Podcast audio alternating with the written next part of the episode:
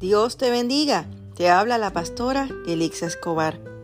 En Proverbios 10, 22 dice, La bendición del Señor es la que enriquece y no añade tristeza con ella. Si en este tiempo de tu vida estás en la encrucijada de tomar decisiones, te quiero regalar esta palabra. Proverbios 10, 22.